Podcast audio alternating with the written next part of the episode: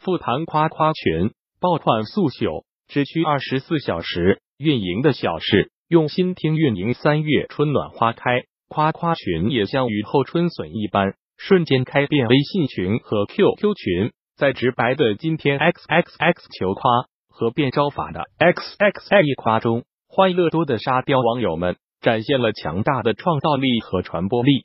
夸夸群是怎么来的？夸夸群还能玩多久？本文简单复盘夸夸群的发展，探寻夸夸群背后的公众情绪井喷和火爆原因。一、夸夸群发展时间线：三月八日妇女节，微博博主大猪蹄子研究所发布了几张聊天记录长图，展现了一个叫 Sally 的小姐姐被男友送了奇葩妇女节礼物，被莫名其妙拉入了一个百人群。被一百多人轮了三分多钟的花式猛夸，时间一到又被果断迅速的踢出了群。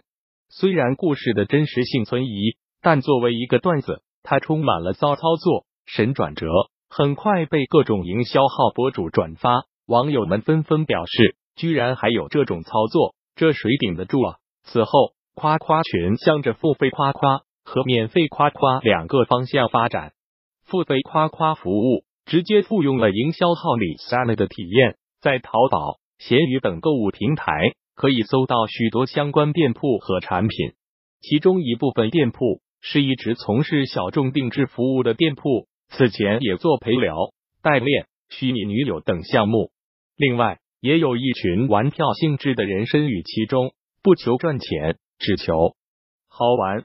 免费夸夸群的主力军是各大高校学生。他们以学校为单位，迅速建立起本校夸夸群，其中以清华、北大、复旦、西安交大等知名学校最为积极和活跃。三月十五日时，清华夸夸群已经建到了第八群，并上了知乎热搜；而西安交大的夸夸群也在媒体报道下上了微博热搜。夸夸群来势汹汹，裂变速度极快，但火速引爆之后就是火速退烧降温。到三月十六日，此前大猪蹄子研究所展示的淘宝店夸富夸人显示，三八节定制服务已经下架。店主公示里表示，实在夸不过来了，亲戚朋友齐上阵也夸不过来了。而高校夸夸群也面临着红极一时瞬间冷场，百人群毫无声息的情况。为了逆转颓势，他们有的采用夸夸加语 C 语言 cosplay 模式。让夸夸有了更细分的命题，比如扮演学校食堂大妈、宿管阿姨接受赞美；有的建立起公众号，成立了夸夸内容 BOT，让欢脱有趣的内容聚集并沉淀。清华和北大甚至别出心裁的举办了夸夸好还是对对好的神仙辩论赛，让夸夸群的内容不断深化和迭代。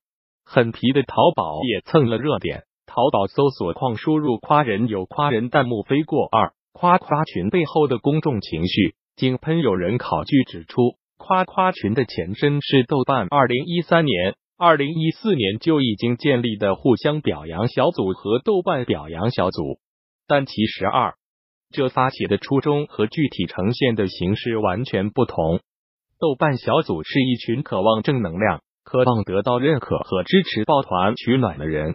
他们会展现自己的真实努力，比如坚持背书、坚持练习画画；也会真实展现自己的成就，比如高分的考试成绩、拿下的驾照等。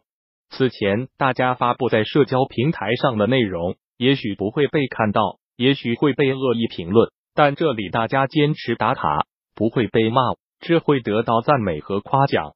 而夸夸群的建立。其实是夸奖者和被夸奖者的一次心照不宣的万物皆可夸的游戏。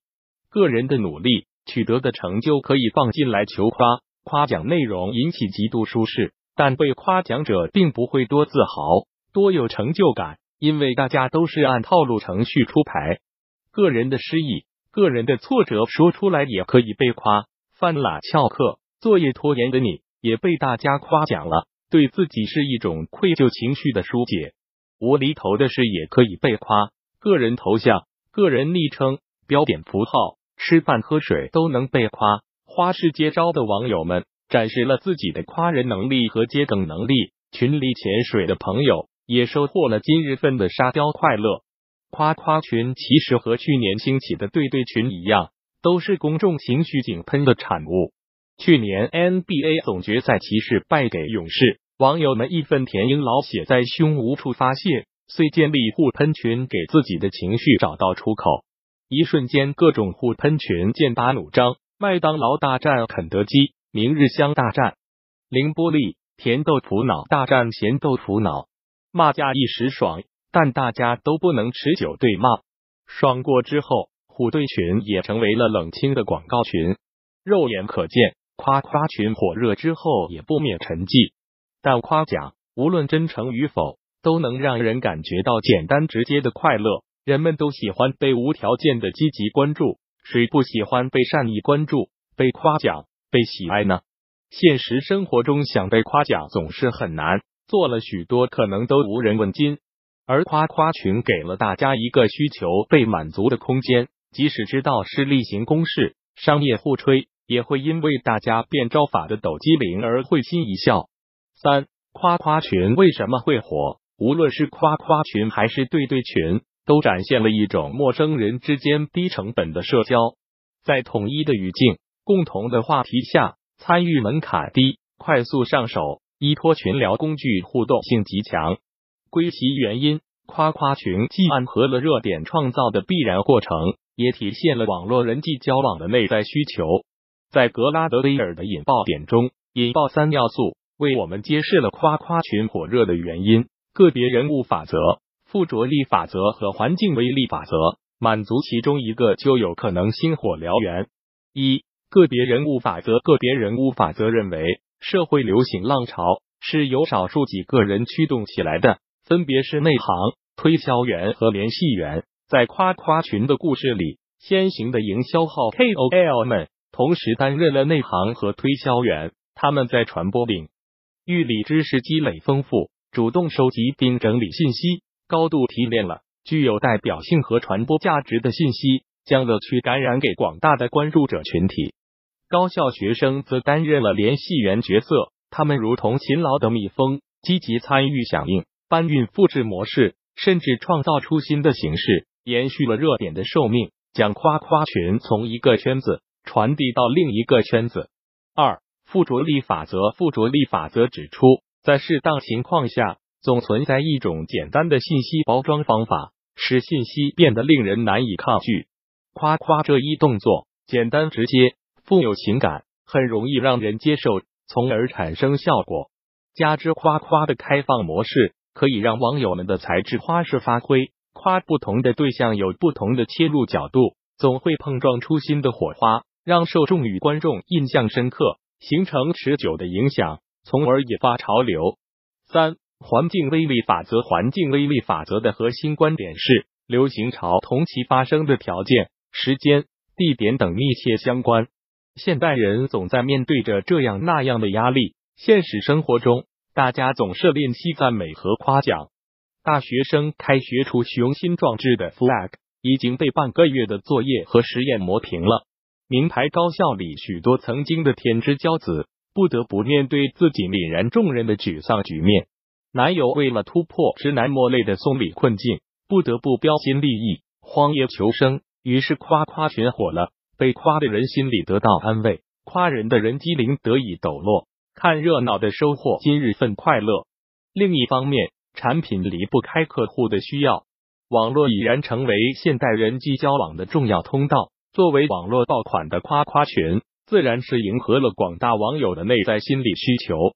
夸夸群满足了人们情感与归属的需要，这也是马斯洛需求层次中的第三层。人人都希望得到相互的关心和照顾，感情上的需要比生理上的需求要细致的多。人们在夸夸群里得到了或短暂或长久的归属，这也是在酒足饭饱之后收获的最简单的快乐了。夸夸群满足了人们体现价值、彰显个性的需要。在社会认同理论中，个体通过实现或维持积极的社会认同来提高自尊，是内群体偏好的表现。无论是我已入群、感觉良好的被夸者，还是妙语连珠加段子输出的夸人者，人们都以简单的方式实现了积极的群体认同，在与网络上其他语言环境相对不稳定外群体的有力比较中，群内成员收获了更多积极的自尊。夸夸群满足了人们释放情绪、休闲减压的需要，高攀不起的房价、干等不来的对象、没完没了的需求、居高不下的体重。成年人的世界没有容易两个字。工作节奏这么快，生活压力这么大，在夸夸群里宣泄一下，撒个娇，卖个萌。抖个机灵，捡个笑话，快活似神仙。夸夸群火了，它有火起来的充分理由，但能火多久？我们打一个问号。一个群或许是社群形成的雏形，但并不一定会发展成一个持续活跃的社群。